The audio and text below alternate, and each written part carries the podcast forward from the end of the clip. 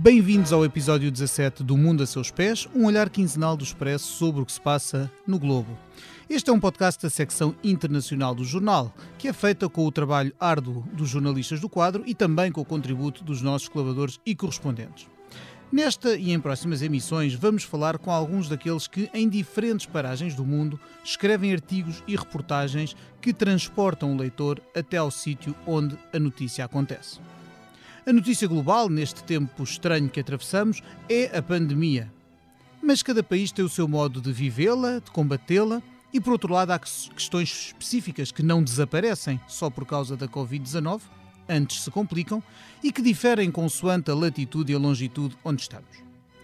Para este episódio, convidámos o jornalista Ricardo Lourenço, correspondente do Expresso nos Estados Unidos e antigo editor da secção internacional, e o José Pedro Tavares, que é nosso correspondente em Ankara, na Turquia. A edição técnica é do José Sedufim Pinto e da Joana Beleza, na sede do Expresso em Laveiras. Eu sou Pedro Cordeiro, editor da secção internacional, que conversei uh, por videoconferência com os nossos convidados. Estamos a gravar na tarde de segunda-feira, 11 de maio, Domingo à noite falei com o Ricardo Lourenço, que estava, como muita gente em todo o mundo, na sua casa. Ele vive no estado de Massachusetts, na costa leste dos Estados Unidos, e contou-me como está a viver o confinamento, além de analisar os principais desafios para a saúde, economia e política desse grande país onde vive e que celebra este ano eleições presidenciais, as da reeleição ou não do presidente Donald Trump.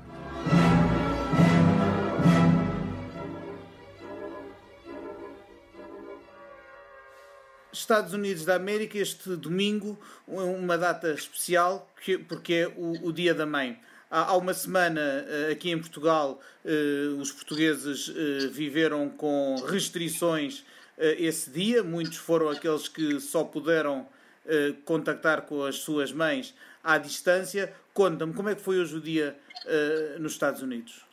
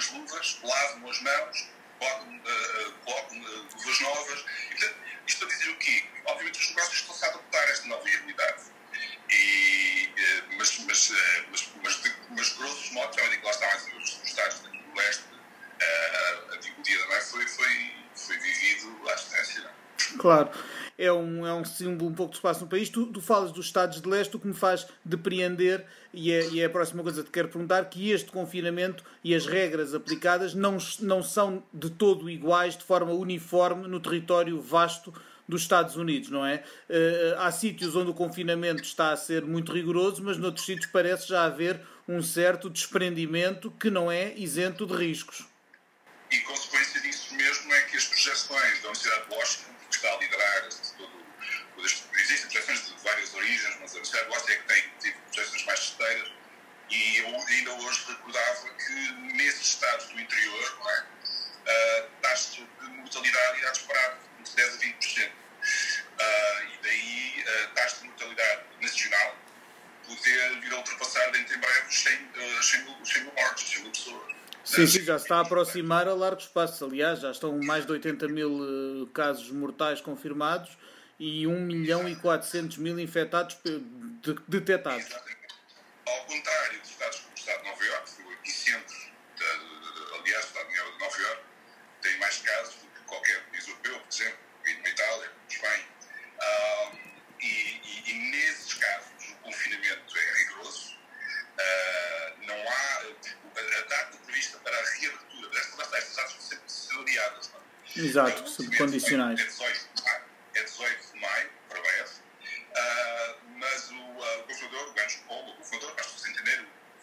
Estado, o, o, o presidente desse mesmo Estado. Desse só Estado, exatamente. É como presidente de Nova York, o Andrew Cuomo, uh, perguntaram semana passada, não pode nos dizer quando é que a economia da cidade de Nova York, do Estado de Nova York, da cidade de Nova York, irá uh, reabrir, e ele respondeu rapidamente, não, não faço, mesmo, faço a mínima ideia. Nova York, the city that never sleeps.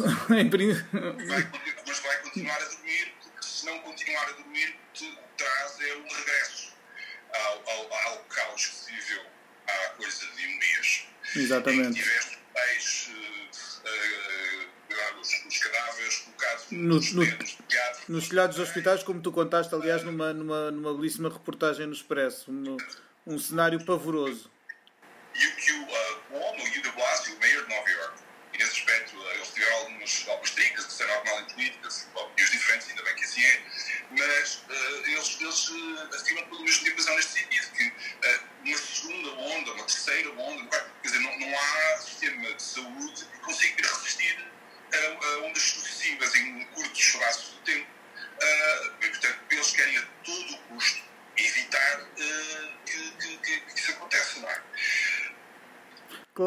Até porque uh, um, essa, essa, esse segundo surto tem sido, aliás, um receio. Uh, é o receio também cá em Portugal, é o receio em vários países um, europeus dos, dos que foram mais afetados e até nos países asiáticos onde começou a, a pandemia, também eles se, se, estão a precaver contra um segundo surto. No caso dos Estados Unidos, é, é impossível pensar nesta pandemia, como no resto do mundo, aliás, sem pensar no terrível custo económico que ela está a ter. Os números do desemprego nos Estados Unidos são uma coisa assustadora e é preciso não esquecer que estamos a, a, a, seis, a, cerca de seis meses, a menos de seis meses, aliás, de uma importante eleição em que estará em causa o segundo mandato de, de Donald Trump. Como é que tudo isto, num, num, num ano que seria em princípio um ano de agitadíssima vida política, como é que as coisas estão a ser encaradas aí desse lado do mar?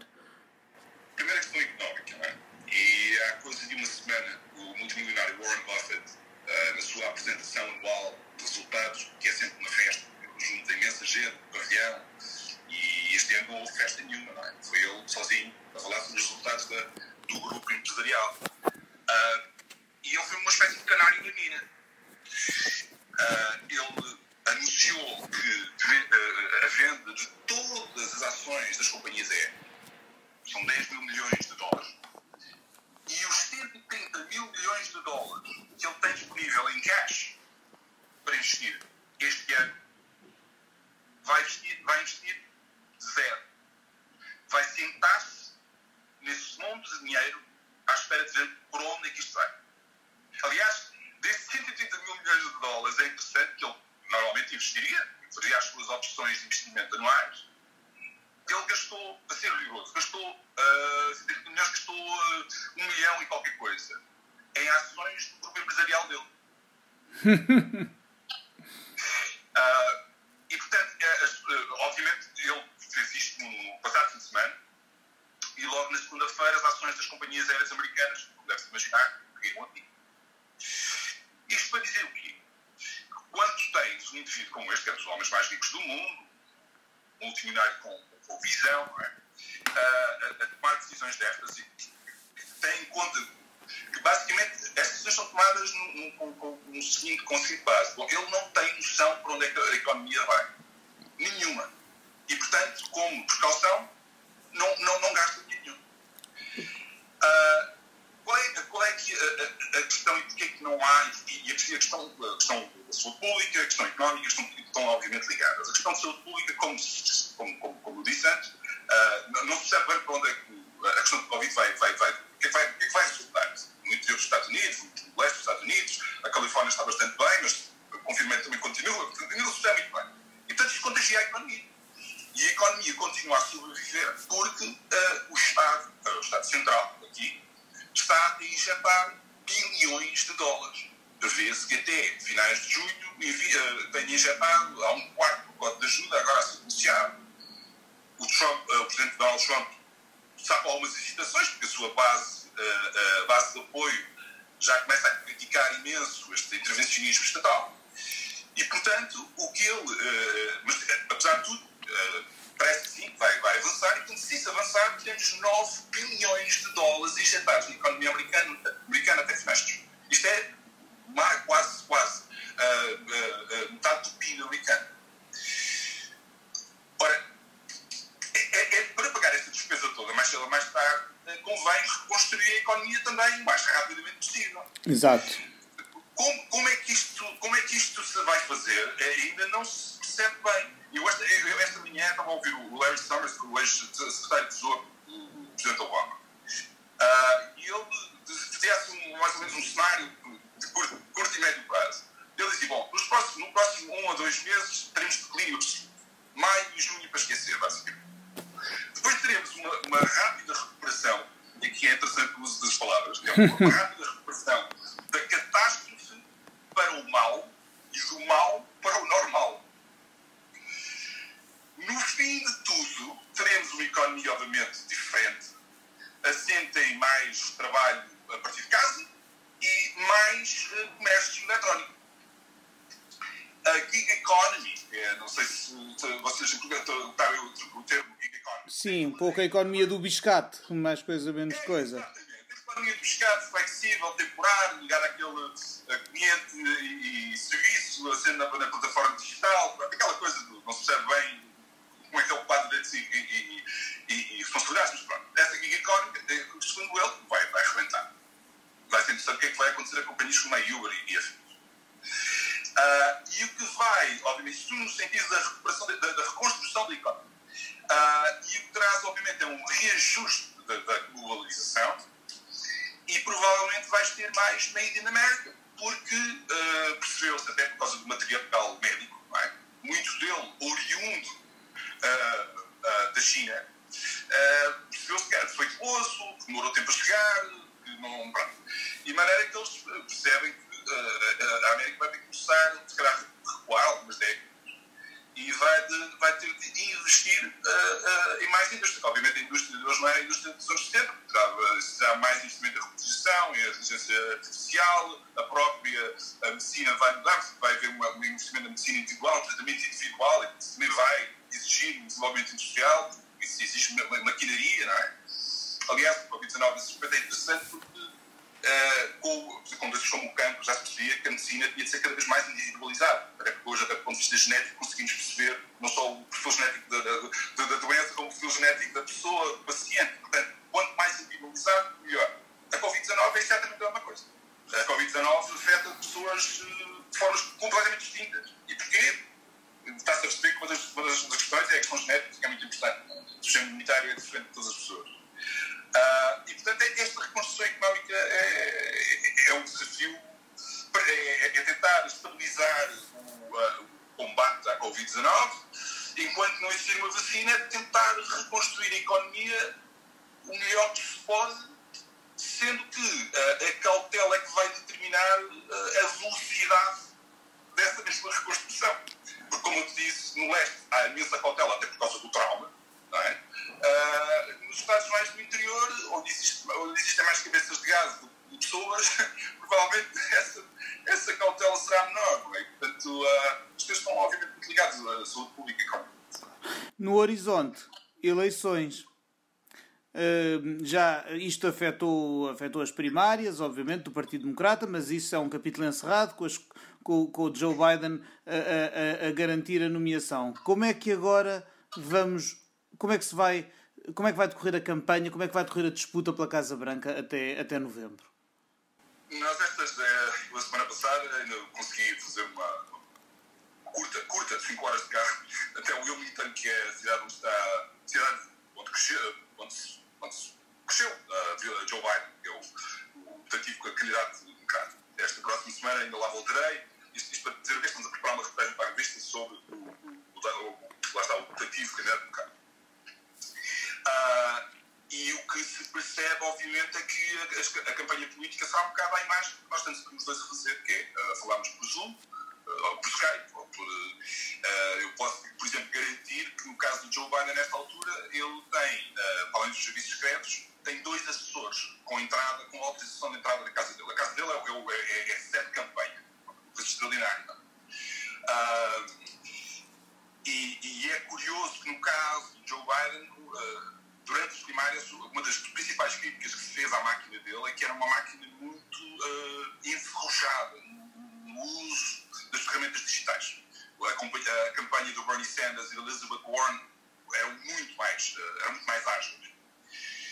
E havia uma, uma, uma, assessores que estão, que estão em Washington, a equipa deles está em Washington, à espera do que, do que vai acontecer.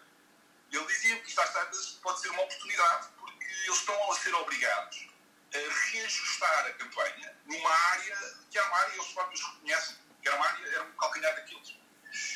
O que também é muito interessante, porque para um candidato como o Joe Biden, que é aquele político clássico, é? o aperto de mão, o press the flash, é? o aperto de mão, o sorriso, aquela interação muito simples, muito direta, que ganha votos, porque de facto uma pessoa tem essa capacidade de comunicação. Para um candidato como este, pode ser um problema. Agora, muito interessante que eles também diziam o seguinte, que é, uh, se nós conseguimos usar bem plataformas como o YouTube, plataformas como... Uh, o Zoom tem um problema da, da, da, da, segurança. Mas há plataformas bastante seguras, o Skype é um outro delas.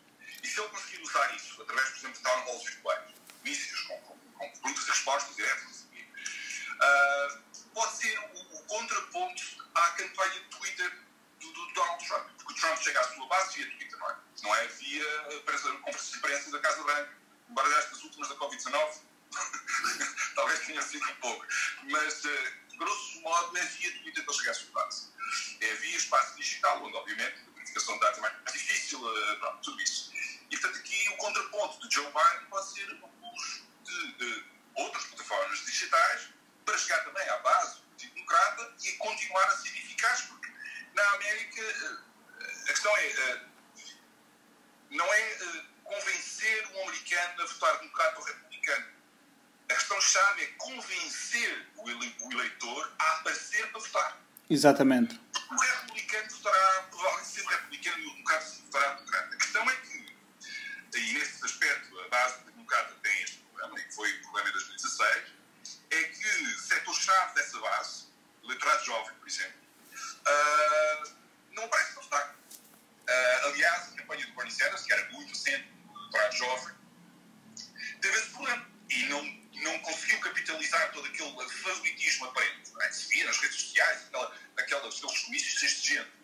Traduziu ainda às urnas. Quando é hora de votar, uh, eles ficaram. O próprio Bernie Sanders, uh, já mais para o fim, pouco antes de desistir, alargou a válvula de escape e criticar os próprios apoiantes, porque só apoiar e só dizer nas redes sociais que está com o Bernie Sanders é, não chega, tem que se Claro. Uh, e, e, portanto, uh, curiosamente, a revista do New York Times de hoje tem um, tem um, artigo de capa. Com uma máscara. Que é, é uma máscara com, com um pin a dizer eu votei. E, e depois no interior é uma, é uma caixa de correio. Para isto porquê? Porque a caixa de correio, portanto, porque uma das soluções para, uma, para umas eleições em um cenário de Covid é o voto por correio, é a sensibilidade. Claro. Uh, eu, o, o Presidente Donald Trump veio de criticar essa opção, embora ele tenha votado por correio nas primárias da Flórida.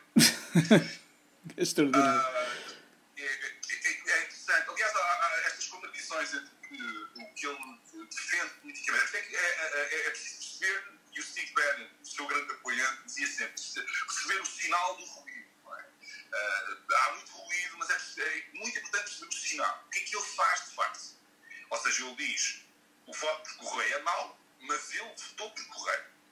Ele diz que há testes para toda a gente uh, e, e não há Acontece que ele agora, diariamente, está a ser testado porque já há uma série de pessoas infectadas no interior da Casa Branca. Ainda hoje o Fauci está em quarentena. Exatamente, o seu conselheiro médico e científico principal, aquele homem que aparece com Trump nas conferências de imprensa, está agora também em isolamento.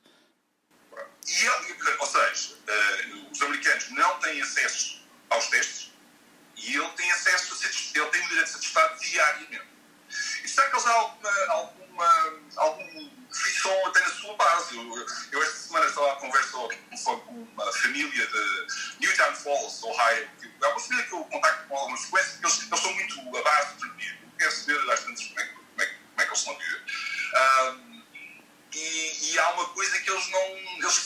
desconforto, que é esta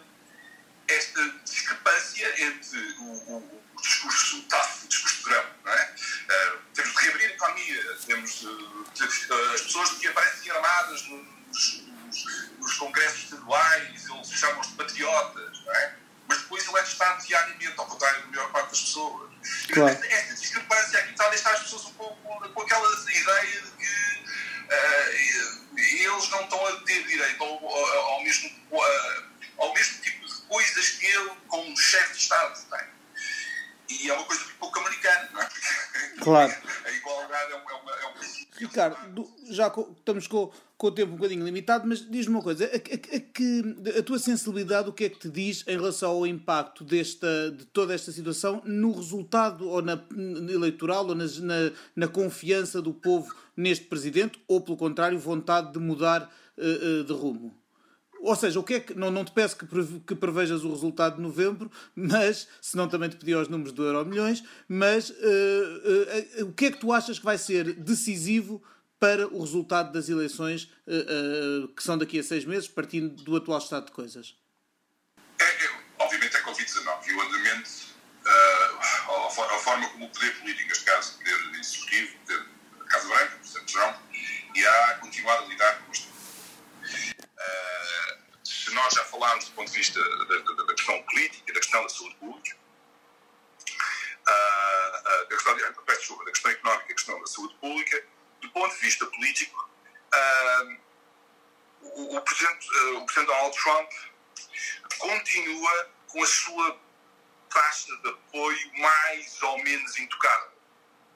Ou seja, se a esmagadora maioria, a esmagadora maioria dos americanos uh, não aprova a forma como ele está a lidar com a Covid-19.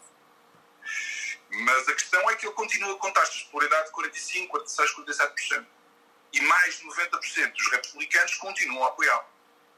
E, portanto, como eu dizia anteriormente, se essas pessoas todas forem votar, a possibilidade, a possibilidade de ele ser reeleito é, é, é enorme. Agora, aqui a questão fundamental é perceber não como Trump está a agir, mas como o trumpismo se está a comportar. E aqui neste aspecto uh, é, é, muito uh, interessante ver que há não sei se é resultado uh, de uma observação, é a observação de que as coisas não estão a correr bem. E, portanto, tem de se criar um bode expiatório uma, alguma forma de poder, uh, fazer, uh, poder retratar o Presidente Trump como um, um líder eficaz, mas que está a ser vítima de uma série de circunstâncias que impedem que ele faça um bom trabalho. Isso aconteceu, de certa forma, com a Organização Mundial de Saúde, e, portanto, houve ali aquele. Uh, mas como também a própria Organização Mundial de Saúde tem também alguns, algumas respostas para dar, não é? Mas nesta altura uh, isso ficou assim um bocado sem se, se perceber bem. Agora, a questão aqui fundamental, e pode ser ainda mais problemática, é, é a forma como o Trumpismo uh, está a olhar para a China. Uh, não há coisa que um americano goste, goste mais do que um bom rival externo. Tudo, tudo que seja. Claro, não nos esqueçamos o, o vírus chinês ou o vírus do Wuhan, como dizia Trump, para se referir ao coronavírus. Qual é o, exatamente, qual é o problema disso? O problema disso é que as pessoas podem, podem de facto, convencer-se de que a melhor forma de lidar com tudo isto é reeleger Donald Trump e apostar com isso numa agenda mais agressiva em relação à China, eventualmente uh, uh, configurando-se um cenário de conflito. Conflito, conflito militar. Uh, isto pode ser um bocado é, é exagero, é, é, é medonho, Uh, o, o, Steve Bannon, o ex-estratega-chefe do, do, Donald Trump, continua a ter um papel muito ativo, uma coisa chamada One American Voice. É um grupo média que está à direita da Fox E no seu programa diário, ou seja, até bidiário, ele já aponta como o único cenário possível uma guerra contra a China, porque, porque aquilo que a China fez foi premeditado. Foi um vírus produzido no laboratório, foi disseminado de uma forma programada e, portanto, a China não só tem contrato de compensar financeiramente os países mais afetados, que é uma questão que já foi discutida no Reino Unido, Exatamente. Uh, uh, como uh, terá basicamente pagá-las. Que é uma lógica negativa, uma lógica, pode-se dizer, até básica, mas escolhe junto de setores do, uh, de, de mais à, à direita do Partido Republicano. Aliás, há já uh, Tom Cotton, por exemplo, é um dos senadores que se mais destaca neste, nesta, nesta, nesta visão das coisas. De que sim, que nós temos de começar uh, a discutir isto no Congresso e, e, e, numa primeira fase tentando perceber o que é que se passou uh, no final de 2019. E isso é legítimo, os próprios cientistas querem saber mais sobre o que se passou. Porque para fazer ciência tens de verificar os dados. É? E se esses dados não são facilitados, não fazes ciência. Claro, tentas na base de achismo. Uh, então aqui a questão é essa. A questão é, podes partir de, de, de algo assim, que é nós queremos saber mais para poder resolver e tratar melhor os pacientes, seguro, porque fora, mas isso também pode ser meio caminho andado para uma situação de tensão entre China e Estados Unidos. Ora, isto pode ser aproveitado politicamente pelo, pelo Presidente Donald Trump, caso ele perceba que as pessoas, como a tal família do Ohio que eu estava a descrever, comecem a eventualmente equacionar, não votarem nele, não porque não gostam dele, mas não votar nele porque ele está a fazer muito mau trabalho em relação a, ao combate à Covid-19. E, claro, portanto, assinar, até que o, assinar, os, sim, os desempregados que se vão empilhando, uh, etc., também terão. A economia sempre foi decisiva em eleições americanas. Havia aquela velha coisa do It's the economy stupid que pode voltar agora com a desgraça económica que isto vai trazer. The Economist, mas, mas, mas, mas se só completar, portanto, assinar com um papão externo é melhor forma, se calhar vai ser uma forma, de congregar novamente a base à sua volta. Se só dizer que, em relação à economia, é the economy stupid, claramente, até porque tens uma economia americana baseada no consumismo. E, portanto, quando tu tens, uh, corres o risco. Uh, uh,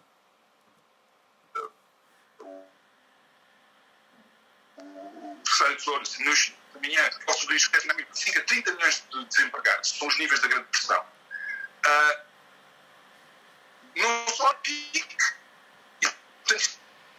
vai ter um impacto. Uh, e, e, e, portanto, a economia, que era o grande argumento de Donald Trump para novembro, lembra que antes disso uh, uh, vivíamos um, um, um, clima de emprego uh, praticamente pleno, pleno. Sim, sim. 3,5%, salvo erro, 3,5%. Uh, e esse pleno emprego agora é tudo menos pleno, é, é imaginário, não, não, há pleno, não há emprego, basicamente. Não, eh, eu, eu converso com, com amigos, eu, mesmo, queria, mesmo miúdos que estão agora a acabar o curso, os, os cursos da universidade e que queriam uh, ver o que é que tinham fazer, se vão, vão continuar para os doutoramentos, para, mestrados, ou vão arranjar um trabalho. Arranjar um trabalho é muito difícil. Os hospitais curiosamente estão a contratar, claro, o da saúde está a contratar, mas é, é, é, é uma exceção, a economia está estagnada, é? E, portanto, uh, lá está, perante este cenário, uh, portanto, alguma dificuldade, bastante maior, grande dificuldade de combate ao, ao, ao surto e crise, grande crise económica, cuja dimensão nós não, não, não conhecemos, uh, nós poderá ser obrigado a recorrer a, outros, uh, a outras estratégias, nomeadamente apostar num papão externo. Uh, e mais uma vez, eu não, não, não estou aqui, obviamente, a dizer que isso vai acontecer, que não quero, obviamente, depois de uma pandemia, uma guerra seria a pior, a pior receita de todas. Mas tendo em conta que esse trampismo, lá está que eu te falava, cujo, cujo protagonista é Steve Bannon, está a assinar claramente. Ia falar, aliás, eles usam como uma, eles gostam de dizer, usam como medalhas de honra o facto do Partido Comunista Chinês estar, nas últimas semanas, uh, através do, do porta-voz do governo, a criticar individualidades como Steve Bannon, diretamente. Portanto, o, a, a, o extremo da, da, da, da, ditadura chinesa a atacar o extremo da política americana. E, portanto, é, é, muito interessante perceber este fator China e, de que maneira é que vai desempenhar um papel nas eleições americanas, porque a campanha está congelada. Como dizia, Biden está em casa a fazer campanha, o Donald Trump não faz os comícios, não pode fazer comícios. Claro. De maneira que É, essa, essa mesma China de que, de que ele falava tanto em 2016 na campanha que agora volta com uma roupagem completamente diferente. Ricardo, o nosso tempo está mesmo a acabar, mas eu tenho de fazer a pergunta que faço a todos os convidados do, deste podcast do Mundo a Seus Pés, todas as quinzenas, que é uh, se neste momento pudesses viajar para qualquer parte do mundo, para onde é que ias e porquê?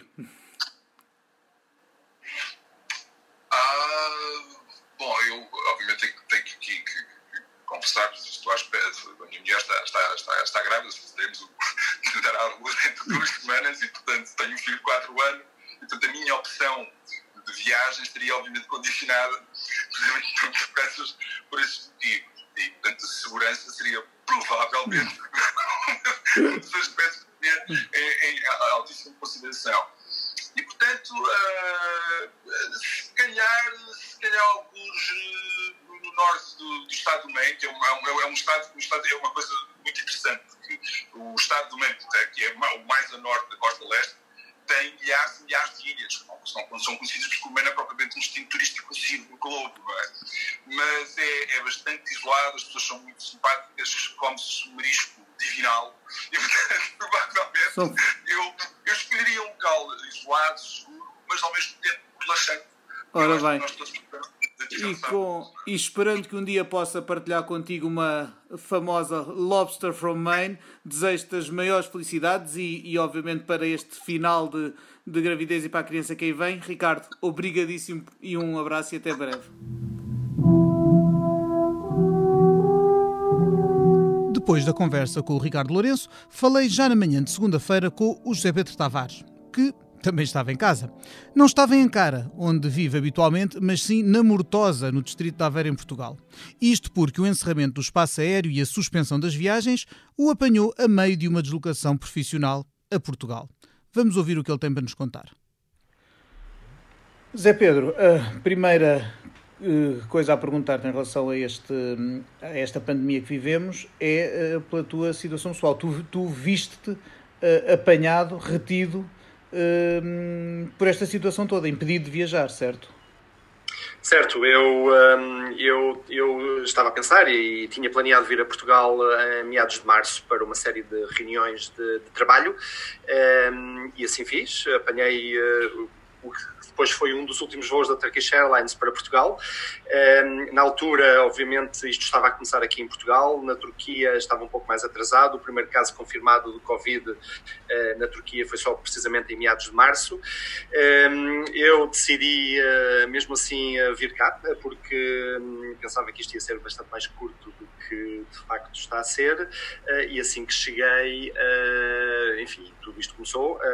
O, hum, que o estado de emergência foi declarado em, em Portugal. Uh, os voos acabaram poucos dias depois e eu eh, vi-me impedido de regressar à família, à Turquia, e portanto estamos a viver esta pandemia separados, mantendo um contacto muito próximo, obviamente, através, de, através, através do Zoom e, e da, enfim, da, da, das redes sociais e da todo, todo, todas as outras ferramentas. Quer dizer que eh, neste momento ainda não tens uma data para voltares para hum, Ankara, onde tens os teus filhos, certo? Não, eh, estou, estou à espera que a Turkish Airlines comece a voar. Eh, eh, a Turkish Airlines é uma das, das maiores companhias aéreas do mundo, parou totalmente, parou quer os voos domésticos, quer os voos internacionais.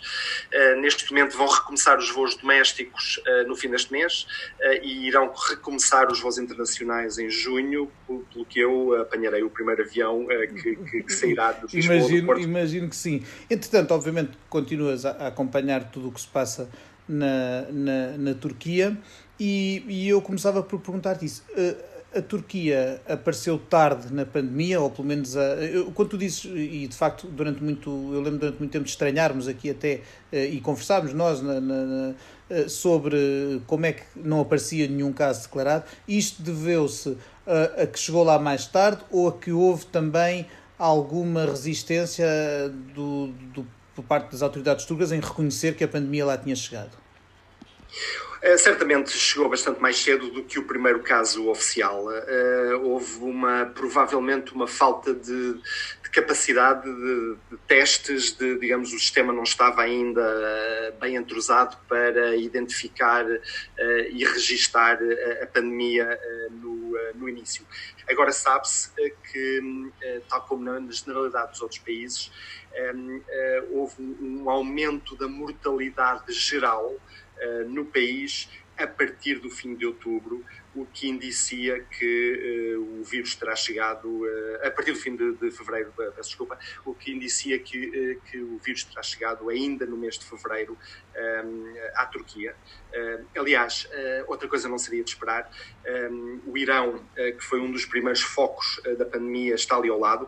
É bem certo que as autoridades turcas, desde muito cedo, fecharam a fronteira com o Irão e cancelaram os voos do Irão para a Turquia, mas, mas mesmo assim a fronteira porosa, é uma fronteira onde há imenso contrabando, um, uh, o número de iranianos a viver uh, na, na Turquia é, é bastante grande, nós não, não citam de visto, portanto, é, é, é, de facto expectável que a pandemia tenha chegado uh, em, em, fevereiro uh, ou mesmo antes. Mas, de facto, o primeiro registro oficial uh, é, em meados de março, muito mais tarde do que a generalidade dos outros países europeus. Aliás, era uma espécie de uma, de uma piada o facto de, da Turquia ser aquela ilha na Europa onde ainda no, início de março ainda não se tinha registado eh, caso nenhum, mas eh, eh, eles depois identificaram o primeiro caso e desde aí o país tem vindo a, a enfim, a, a registrar uma evolução absolutamente semelhante à da maior parte dos outros países, a certa altura até era o país europeu onde o número de infectados, o número diário de infectados era, era, era maior um, e, e, hoje registra um nível de infecção uh, relativamente elevado à semelhança de outros países europeus. Tem hoje os últimos números, que são do ontem à noite, 138 mil um, uh, infectados. Exatamente, portanto, uma, o, o dar tarde não, não impediu que desse eh, com força. Aliás, são já. E os, os, mortos são quase 4 mil, segundo, segundo creio ter lido. Ora, como é que, em que é que isto mudou a partir do momento em que é reconhecida uh, a existência do coronavírus na Turquia? Em que é que mudou a vida uh, uh, dos turcos, do, do, turco médio? Em que é que, que restrições foram imediatamente adotadas restrições? quão duras? É, é, é, muito interessante porque o governo uh, e as autoridades do país e Erdogan, o presidente Recep Tayyip Erdogan, adotou uma, uma estratégia mista. Erdogan nunca, uh, nunca fechou totalmente o país e nunca decretou o estado de emergência. Ele que até uh, tinha decretado no passado estado de emergência por causa do golpe de Estado e tudo mais, desta vez evitou e, e, e, de facto não, não o decretou porque Erdogan quis manter a economia a funcionar. Eh, por outro lado, eh, decretou eh, algumas medidas bem mais drásticas e algum confinamento parcial bem mais drástico do que noutros países, desde que essas medidas não, não impedissem a economia de funcionar. Passo a explicar. Confinou totalmente, confinou totalmente os, os jovens e, e os, os mais idosos em casa, uma, um confinamento, um recolher obrigatório das pessoas com mais de 65 anos e das pessoas com menos de 20 anos, ou seja, as franjas não produtivas da população, hum, mas essas não podiam de todo sair de casa, nem para ir à farmácia, nem para ir uh, ao, um, ao supermercado. Obviamente que isto poderá ter tido algumas uh, repercussões positivas, nomeadamente no nível da mortalidade, porque sabemos que, sobretudo, os mais idosos uh, são das franjas mais afetadas e, e, mais, e mais sensíveis. Por outro lado, nos fins de semana, ou seja, quando a Turquia produtiva não estava a funcionar, decretou também o recolher obrigatório. Para toda a gente. Portanto, para toda a gente. Portanto, durante todos estes fins de semana de, de eh, de, de abril e, e maio, um, ninguém pode sair à rua e as cidades turcas, de facto, é, isto, isto ele decretou para as 30 maiores cidades turcas, o que, o que equivale a 80% do país. Né? No campo, digamos, no campo, na província, isto, isto não acontecia, nas pequenas, nas pequenas povoações isto não acontecia, mas a Turquia é um país extraordinariamente urbanizado e as 30 maiores cidades turcas equivalem a cerca de 80% da população do, uh, do país, uh, que durante o fim de semana não saíam à rua, uh, eram totalmente totalmente proibidas de sair à rua, o que significava que as, as, as, cidades ficavam verdadeiramente fantasmas, ainda mais fantasmas do que, enfim, as nossas cidades na Europa, onde de facto houve, houve, houve algum confinamento, mas ainda haveria, houve sempre algum, algum trânsito, de, enfim, de, de, não, não, não foi totalmente reduzido a zero. Aí sim, na Turquia foi totalmente reduzido a zero. Isto poderá explicar um pouco um, eh, alguns resultados positivos que a Turquia obtém, uh, sobretudo ao nível da mortalidade. Uh, o nível de infecção é, é, é, um, é, é semelhante a, a, a, outros países da Europa, mas a mortalidade turca está de facto bastante os, os, números são de facto bastante positivos, 3.700, quase 3.800 uh, mortos um, um, digamos, ontem, ontem à noite. Isto é, é se, se, se compararmos por milhão de habitantes, isto é metade da mortalidade alemã e, e praticamente um terço da, da, mortalidade, da mortalidade portuguesa. Uh, ninguém, uh, tal como em outros países, aliás, ninguém acredita que os números oficiais sejam o retrato fiel uh, da, da, mortalidade provocada Exatamente. pelo Covid.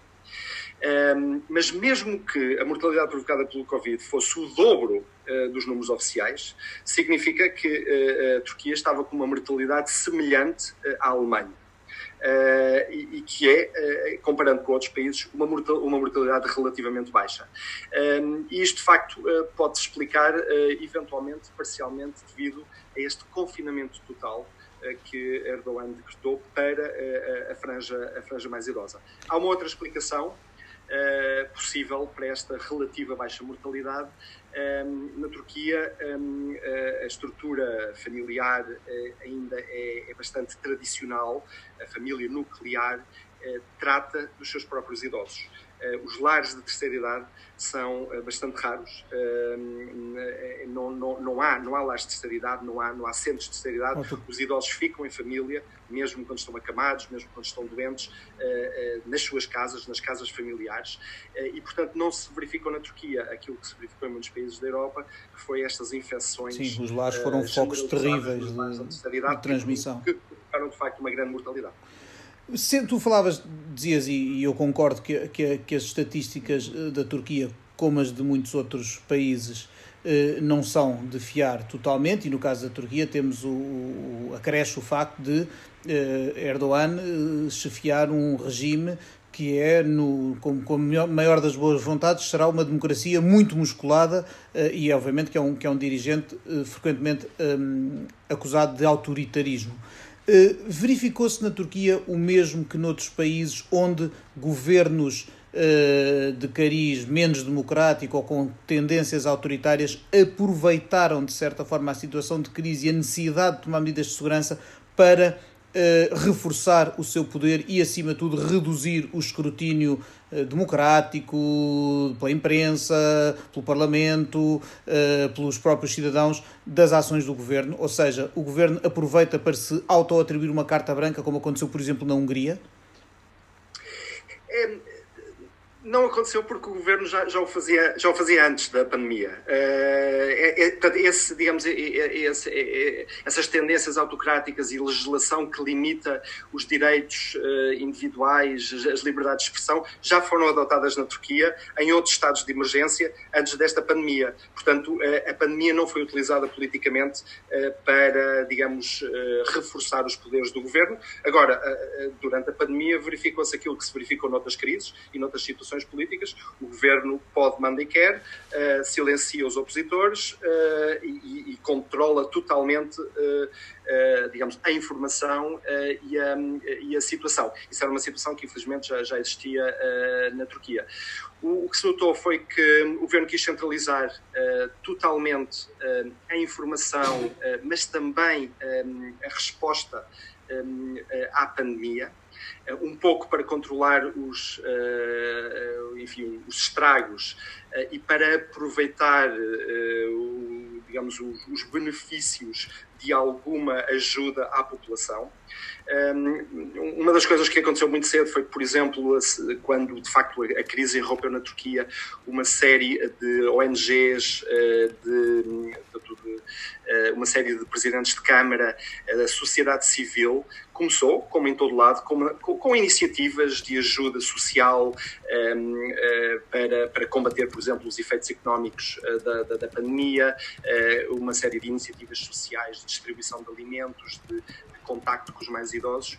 Um, e Erdogan basicamente proibiu, limitou todas as atividades, essas atividades uh, que não tivessem uh, um, digamos, uma organização central governamental um, e centralizou tudo uh, no governo. Claramente uh, uh, não quis que outros enfim, beneficiassem de, digamos, de, de, de, programas positivos, ao contrário de Portugal, por exemplo, e eu posso comparar porque como, como tenho estado aqui tenho acompanhado muito aquele espírito de união nacional eh, verdadeiramente uma união nacional contra uma situação calamitosa que é a pandemia, em que a oposição, governo, presidente, eh, de certa maneira fizeram algumas tréguas eh, e, e, e dedicaram-se todos conjuntamente e colaborativamente a, a, lutar contra essa pandemia. Isso não existiu na Turquia. O, o Presidente da Câmara de Ankara e de Istambul, por exemplo, iniciaram logo uma série de São figuras importantes da oposição turca, não é? A oposição turca são, são eh, como, como, sabemos, nas últimas eleições locais, Erdogan perdeu pela primeira vez uh, as eleições em, em, em 20 anos nas grandes cidades turcas e, portanto, os presidentes das câmaras de Ankara e de Istambul são hoje da oposição.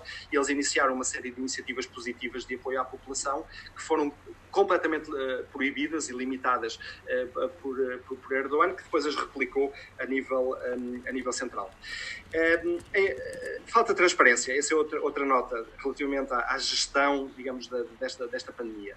Está, está, tudo centralizado, está tudo centralizado no Ministério da Saúde, no Ministro da Saúde e, e, e no Governo, um, mas falta transparência. Os dados que transparecem todos os dias, e há, como noutros países, uma, uma conferência de imprensa diária do Ministério da Saúde são muito parciais. Não há, por exemplo, informação sobre a distribuição geográfica um, dos infectados na Turquia, não há informação sobre a distribuição etária dos infectados uh, na Turquia, há poucos dados relativamente à incidência da, uh, da, da infecção. E quando uh, alguém procura, enfim, dar esses dados, uma série de médicos, uma série de que, que, que, vieram a público de facto noticiar alguns factos relevantes uh, sobre, sobre a pandemia uh, foram tal como no passado, jornalistas uh, opositores uh, foram basicamente uh, levados à barra da justiça. Um, o governo turco já deteve centenas de pessoas por alegadamente veicularem informação falsa ou informação alarmante nas palavras do governo, eh, sobre a pandemia. Muitas outras centenas de, contas nas redes sociais eh, foram eh, pura e simplesmente fechadas, mais uma vez porque, enfim, discutiam ou, ou procuravam analisar alguns dos dados que, infelizmente, o governo não dá. Portanto, a, a, acusação de fake, a acusação de fake news às vezes significa apenas estar a dar informação que o governo não considera conveniente dar. Exatamente, exatamente. Um, e isso, isso, de facto, mais uma vez, não é uma situação nova, uh, isso já ocorreu no passado em muitas outras crises políticas e situações políticas, uh, foi, foi, um, foi, mais do, foi mais do mesmo. Uh, houve questão... uma coisa a propósito disto e do controle da, da, informação e do controle de, dos opositores, houve um dado que tu deste num dos textos que escreveste para o Expresso e que me impressionou na altura, que foi o facto de a Turquia ter feito, como outros países, incluindo Portugal, ter adotado uma medida de um, redução da população prisional, portanto, libertação de alguns, uh, de alguns reclusos, porque um, para precisamente reduzir uh, o perigo de contágio dentro das cadeias, que sabemos que são sempre meios em que é muito mais difícil impor certas uh, medidas de salubridade e higiene. Um, e cá em Portugal, por exemplo, houve polémica uh, sobre quais eram os, os tipos de, de, criminosos que podiam ser ou não soltos. Houve algum aproveitamento por parte da, da extrema-direita demagógica, uh, insinuando que assassinos e violadores iriam ser uh, soltos, coisa que depois até levou a um desmentido do Presidente da República. Mas no caso turco, contavas tu, no, no dito texto, que aparentemente é mais fácil libertar um um assassino ou um narcotraficante do que alguém que esteja preso por ter escrito ou dito coisas que Erdogan não apreciou. Exatamente. Uh, isso foi, o, isso, foi enfim, um, uma, mancha, uma mancha negra, digamos, da, da gestão desta, desta epidemia. A Turquia libertou 90 mil presos. A Turquia é um dos países da Europa que tem a maior população uh, prisional, uh, o segundo país da Europa a seguir à Rússia, com, em termos absolutos, a maior população prisional. Aliás, uma população prisional que tem crescido imenso nos últimos anos pós-golpe de Estado, devido, digamos, à detenção de jornalistas e tudo mais. E o que, e o, que o governo decidiu foi um, libertar presos de delito comum, e alguns deles uh, de delito comum bem grave, uh, mas manteve todos os opositores políticos um, e todos os jornalistas um, uh, eh, na prisão. Não libertou um, um jornalista. Obviamente que eles estão lá por, por por delitos, digamos, de, eh, ou por, questões de liberdade de expressão e, e, e, de informação. Segundo o governo, eles estão lá por, eh, por questões terroristas, porque escreveram, escreveram algo que apoia um, ehm, os grupos terroristas. Um, ehm, mas a verdade é que o governo um, ehm, eh, libertou mafiosos, chefes da máfia, gangues da máfia, pessoas que estavam acusadas de homicídios, de vários homicídios, que estavam a cumprir penas de prisão de 30, 40 anos, uh, e os, os, os, os filantropos, jornalistas, opositores políticos, políticos curtos, um, que não mataram ninguém, absolutamente ninguém, e que estavam lá porque, ah, de alguma forma, disseram algo que, uh, que, que com, Erdogan não, não gostou, uh, ficaram todos uh, na prisão mesmo neste período de, uh, neste período de, de, de pandemia. nós estamos. A, a, grande, a grande questão sobre o futuro é como é que. Como é que Era isso que eu é ia perguntar. O que, é que isto, o que é que isto. Como é que vai ser daqui para a frente? É, é, é, a grande questão é como é que vai ser no fim do Ramadão. A Turquia está a viver hoje o Ramadão, é, portanto, estamos em, em, em pleno período do Ramadão. Exatamente, o Ramadão é uma. Sagrado. É, assim, sim, é, tradicionalmente um período em que, em que metade da Turquia entra em hibernação porque obviamente as pessoas têm que jejuar. Aliás, o, governo e a, agência religiosa turca que gera os assuntos religiosos ah, decretou logo no início que as pessoas que não estavam doentes e infectadas pela pandemia deveriam continuar a jejuar e, portanto, ah, a maior parte dos turcos está, está a jejuar, apesar, obviamente, de algumas consequências que isso pode ter ao nível, ao nível digamos, do enfraquecimento de, de, de defesas contra um, um, eventual vírus. Mas, quer dizer, a, a, a, o Ramadão sempre foi um, uma, um período de tempo em que metade da Turquia está a hibernar, porque o Ramadão é uma. É uma é, é duro. Uh, aliás, muita gente mete férias para fazer o Ramadão. Uh, e o que acontece geralmente depois é que a Turquia de facto explode do ponto de vista social, familiar, é uma festa no fim do Ramadão. No fim do Ramadão, aliás, há um grande feriado que equivale ao nosso Natal, Uhum. É um feriado em que as famílias todas se reúnem, uh, que, que, em, festa que, do Eid. E, e, e, e, as pessoas de facto renascem porque, porque uh, aquele período de privação e difícil passou. E, o, o, Ramadão acaba no, no fim deste mês uh, e a, a, grande questão é o que se passará aí. Um, o governo quer abrir parcialmente uh, o país precisamente para o fim do Ramadão, nomeadamente deixar, deixar que as pessoas, por exemplo, viajem para, para para as suas famílias, eh, para, para as celebrações familiares. Eh, e o, fim, e eh, o fim de maio é, é, tradicionalmente também a abertura, de, digamos, da época turística na Turquia, e, e o governo já anunciou que está a planear de facto uh, abrir. Os voos, os voos domésticos da Turkish Airlines vão começar no fim de maio, os voos, os voos internacionais em junho, espero que o mais cedo possível para eu, para eu poder voltar à minha família. Exato.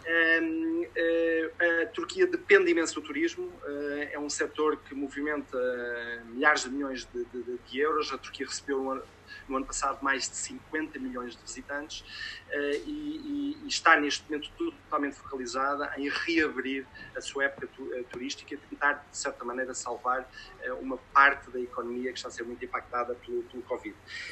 está a apostar num, num conceito eh, que é uma, uma espécie de certificação da, digamos, do, do, produto e das estâncias uh, turísticas. Uh, um, o Ministério do Turismo e o Ministério da Saúde já, já, já, o anunciaram, os detalhes ainda não são conhecidos, mas o que eles querem fazer é, de certa forma, um, assegurar que nos aviões, nos transportes e depois nas estâncias balneares e nos hotéis, um, os locais estarão uh, livres de vírus uh, e, e, oferecem, uh, ao nível de higienização e de desinfecção, as melhores condições possíveis para tentar atrair não só turistas, turistas domésticos, mas também eventualmente internacionais, assim que a aviação internacional começar e a Turkish Airlines começar a a voar. Há um grande ponto de interrogação, uh, que vai ser, de facto, o trânsito entre uh, a Turquia e a União Europeia, uh, sabendo que a União Europeia já, já, já decretou que a abertura, da, digamos, do, do turismo e do, e do, movimento do fluxo de pessoas interno se vai fazer a um primeiro nível dentro da União Internamente, Europeia. exatamente. Então, e só posteriormente para fora da, da, União Europeia. Portanto, ainda não sabemos muito bem se em junho, julho e agosto as pessoas que entram na Turquia depois poderão regressar sem problemas aos seus países de origem na União Europeia e, portanto, de facto, ainda há muitas incógnitas, mas a verdade, a verdade é só uma, o Governo aposta nessa reabertura do turismo e, e, e, está, de facto, a planear esse, essa, essa reabertura do, do turismo para para o fim de maio, eh, início de junho. De resto, eh, eh, impactos económicos sérios e graves, como em todo lado, eventualmente um pouco menores uh, do que noutros países europeus, porque, como disse, Erdogan nunca fechou totalmente a economia e mesmo uh, durante o pior período da, da infecção, as fábricas, mesmo as não essenciais, as fábricas, as pequenas lojas, continuaram a funcionar ehm, eh, e, portanto, eh, algumas das previsões económicas que eu tenho visto indicam, um, obviamente, uma, uma contração da economia, mas não eh, com, os valores semelhantes a Espanha, Itália e França, ehm, e eventualmente a Turquia poderá sair um pouco menos chamuscada economicamente desta, desta crise. Sim, senhores, é Pedro, o nosso tempo está a terminar e eu faço uh, uh, a todos os convidados deste podcast faço uma, uma pergunta que no teu caso talvez possa parecer redundante porque já nos disseste de início. Uh, a pergunta que eu faço a todos é Uh, e que já fazia antes do, da pandemia e dessas restrições todas às viagens, eu pergunto a todos os convidados se pudessem estar neste momento, se pudessem ir neste momento para qualquer parte do mundo, qual seria e porquê? Eu não tenho dúvidas qual é o sítio onde tu gostavas de estar, se, seguramente seria em Ankara, perto dos teus filhos. Mas vou-te pedir um exercício de imaginação, se não estivéssemos a viver esta crise toda, que sítio do mundo é que gostavas de ir visitar? Uh... Uh, bom, eu gostava, gostava, gostava muito, uh, sempre gostei, sempre, sempre ambicionei ir à Nova Zelândia, por várias razões, porque é um país absolutamente uh, fantástico do ponto de vista natural e eu sou biólogo, como tu sabes, e sempre quis ir visitar os fiordes, as montanhas, os lagos da Nova Zelândia e agora, nos últimos tempos, tenho ainda mais curiosidade devido à gestão única e, positiva do governo da Nova Zelândia, também sobre, também em relação a esta, esta pandemia, como sabes, foi um dos países sim, sim. que teve mais êxito no combate à pandemia, mas, mas mesmo antes na questão das armas, uh, na questão do, do, massacre na, na, mesquita, na, na, mesquita na Nova Zelândia, de facto o percurso e, a, a, a, digamos o discurso, o percurso, as atitudes e as palavras dos governantes e em particular da primeira-ministra da, da, Nova Zelândia têm sido exemplares naquilo que eu, que eu penso que eh, que, que, deve ser de facto a, boa governança e a, e governação.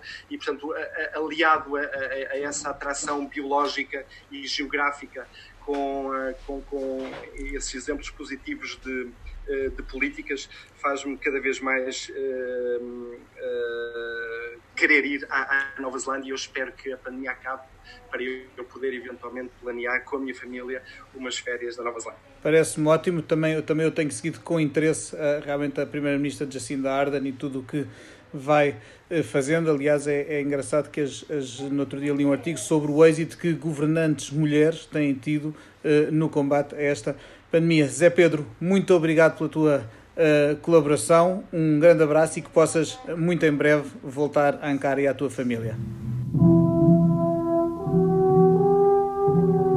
Podcast já vai longo, pelo que é hora de nos despedirmos de todos aqueles que nos ouviram, marcando desde já encontro para daqui a duas semanas num novo episódio do Mundo a Seus Pés, com outros assuntos, outros países e outros convidados. Agradeço aos correspondentes do Expresso que hoje falaram comigo, agradeço a quem colaborou na edição técnica e agradeço a si que esteve desse lado e que espero que se reencontre connosco em breve. Adeus e obrigado.